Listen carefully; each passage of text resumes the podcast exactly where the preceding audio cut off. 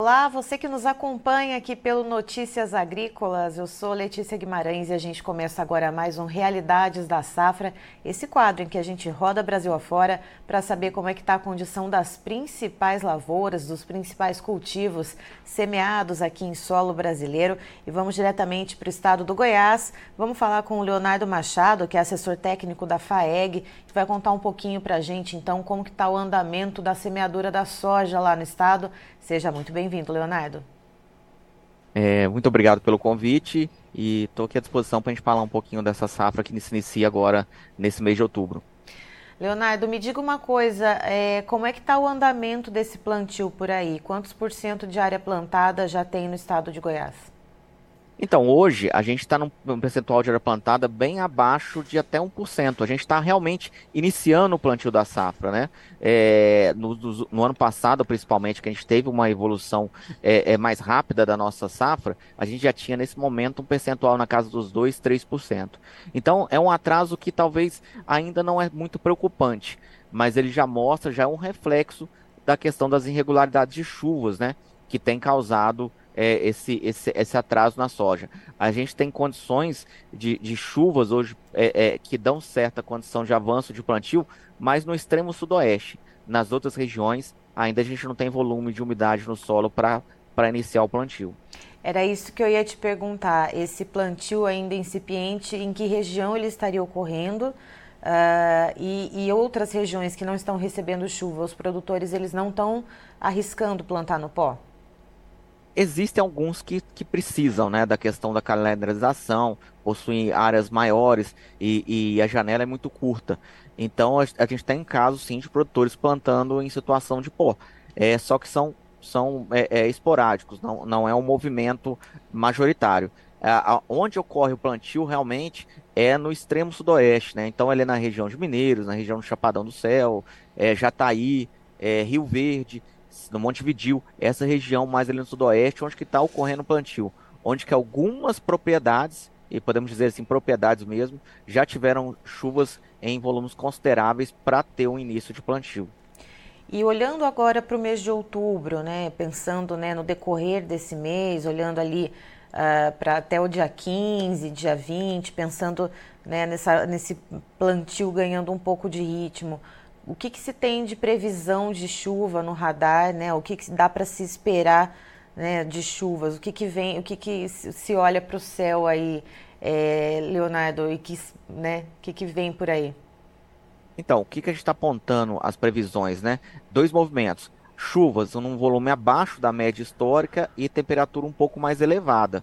E, e aí, mais do que isso, é as chuvas irregulares, né? Ou seja, você tem uma chuva numa determinada região só que em outro, ele do lado, num talhão, até mesmo em mesmo numa dentro da propriedade, essas condições climáticas não ocorrem. Então a, a perspectiva é de volume de chuva mais reduzido se comparado com, com, com, com a, série histórica e altas temperaturas e irregularidade de chuva. E aí o produtor vai ter que fazer o que para conseguir realizar o plantio nesse momento, vai ter que esperar, vai ter que esperar ver se a chuva vem lá mais para o final do mês, virada para novembro, arriscar ficar um pouco ali fora da janela. Que que produ... então, qual, é a, qual é a alternativa que o produtor tem nessa situação? A gente sabe que produtores têm caso a caso, né? Eles dependem de, do cumprimento da janela, porque a, o sistema agrícola aqui no estado, na grande região do estado, é a soja e o milho safrinha.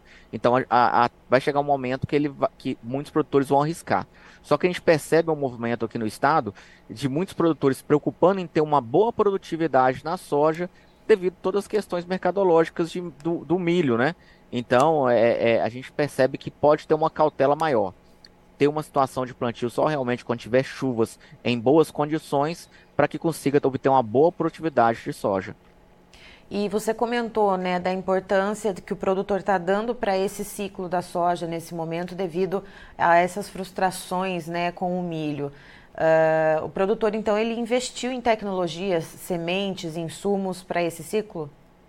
Sim, ele teve uma opção nesse, nesse ano em, em, em crescer menos em área e fazer melhor aquela área que ele já tem. é, foi um movimento que a gente percebeu, né? Então a, a gente vai ter um crescimento de área, é, a gente vai falar um pouquinho mais tarde, mais reduzido que nos últimos anos, por causa das próprias questões de mercado, né? A gente percebe que é um mercado que deve proporcionar uma rentabilidade menor do que no, nos últimos anos. E para ele ter uma boa rentabilidade, ele vai precisar ter boas produtividades. Então ele optou em não crescer tanto em área e conseguir aproveitar melhor as suas áreas, utilizando boa tecnologia e, e, e fazendo com, com, com, com, insumos de, de alta qualidade, para que buscar alta produtividade para ter uma melhor rentabilidade. E olhando para isso que você falou da área, é, quantos por cento de área então a soja vai avançar sobre as áreas de milho verão nesse momento?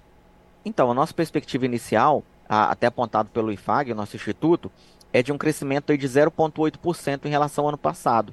Então, se no ano passado a gente plantou em torno de 4,5 milhões de hectares, a expectativa é que esse ano a gente consiga plantar aí 4,6, alguma coisa nesse sentido. É um crescimento pequeno, um crescimento aí em torno de 40 mil hectares, é, é refletindo exatamente isso.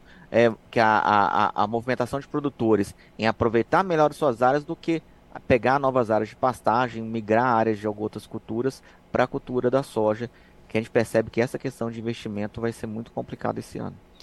E, Leonardo, uh, pensando nessa possibilidade de atraso, porque a gente também tem que contar com é, chance de replantio, né? Enfim, várias outras variáveis que o produtor que está aí nos assistindo sabe muito melhor, né? Que está ali vivenciando isso uhum. no dia a dia.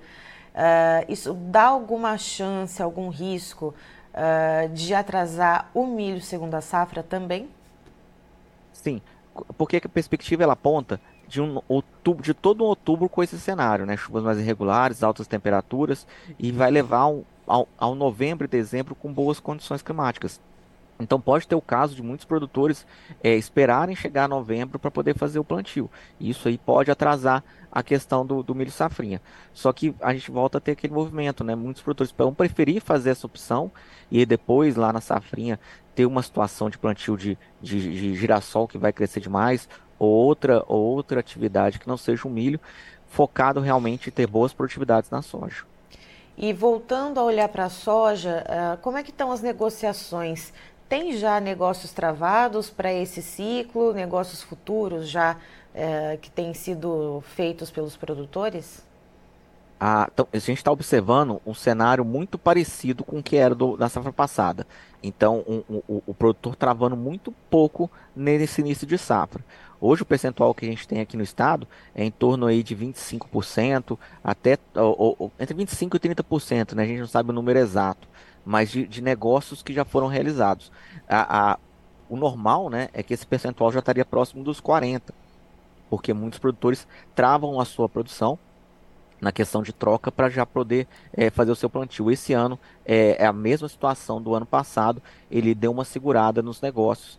Teve todas as questões de preços mais é, reduzidos, tudo isso tem pressionado o produtor a, a, a, a repetir o ano passado, a travar um pouco suas negociações, esperando condições de preços melhores.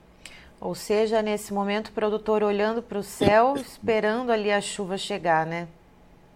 Olhando para o céu, esperando a chuva chegar e observando o mercado, né? A gente sabe que, que, que Chicago é um, traz influência, o câmbio ele tem, ele tem demonstrado um movimento de alta que, que, que pode favorecer a comercialização da soja. É, a, a, grande preocupação continua sendo os prêmios, né? Uhum. Então o produtor está muito atento a isso para também se posicionar melhor na ponta, na ponta compradora. Porém, a, a preocupação maior é olhando para o céu esperando ter boas condições climáticas de, de, de umidade no solo para iniciar o seu plantio. Certo. Leonardo, muito obrigada pela sua participação aqui com a gente. Você é sempre muito bem-vindo. Muito obrigado e a gente está sempre à disposição para que a gente possa é, levar informações do, do estado de Goiás. E, e desejar, como sempre, uma boa safra para todos. Amém, que assim seja. Estivemos então aqui com o Leonardo Machado, que é assessor técnico da FAEG, lá do estado de Goiás, nos trazendo as informações sobre o plantio da soja lá no estado, que está começando. Segundo o Leonardo, menos de 1% das áreas já foram plantadas e essas áreas elas estão localizadas no extremo sudoeste do estado, que foi onde caiu um pouquinho de chuva por lá. Segundo o Leonardo, é justamente isso que está ali atravancando um pouco esse processo de plantio, justamente porque as chuvas elas estão muito manchadas no estado. Não está chovendo de maneira regular para que todos ali consigam entrar com as máquinas no campo e tocar a semeadura da soja.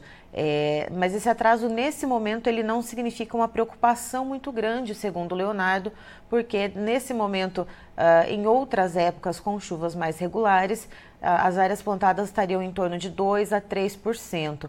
Mas existe a preocupação porque este mês de outubro as previsões são para que haja uh, chuvas e volumes de chuva abaixo das médias históricas, temperaturas mais elevadas e chuvas, então, continuando nesse esquema né, de serem mais manchadas, de não serem chuvas parelhas. Então, os produtores, uh, alguns devem arriscar plantar no pó mas a maioria deve aguardar então vir a chuva para poder plantar com, com mais certeza, já que os produtores do estado de Goiás, segundo Leonardo, investiram bastante em tecnologia de sementes e insumos para poder fazer uma boa safra de soja, garantir a rentabilidade depois da frustração que foi o milho. Inclusive, a, a, área de soja ela nem vai crescer tanto assim que o produtor ele vai ali fazer o melhor que ele puder naquela área, segundo o Leonardo. Eu encerro por aqui, já já tem mais informações para você, então fique ligado.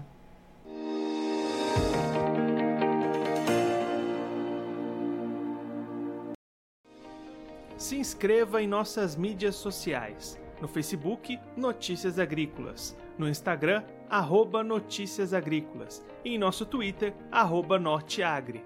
E para não perder nenhum vídeo, não se esqueça de nos acompanhar no YouTube e na Twitch Notícias Agrícolas Oficial.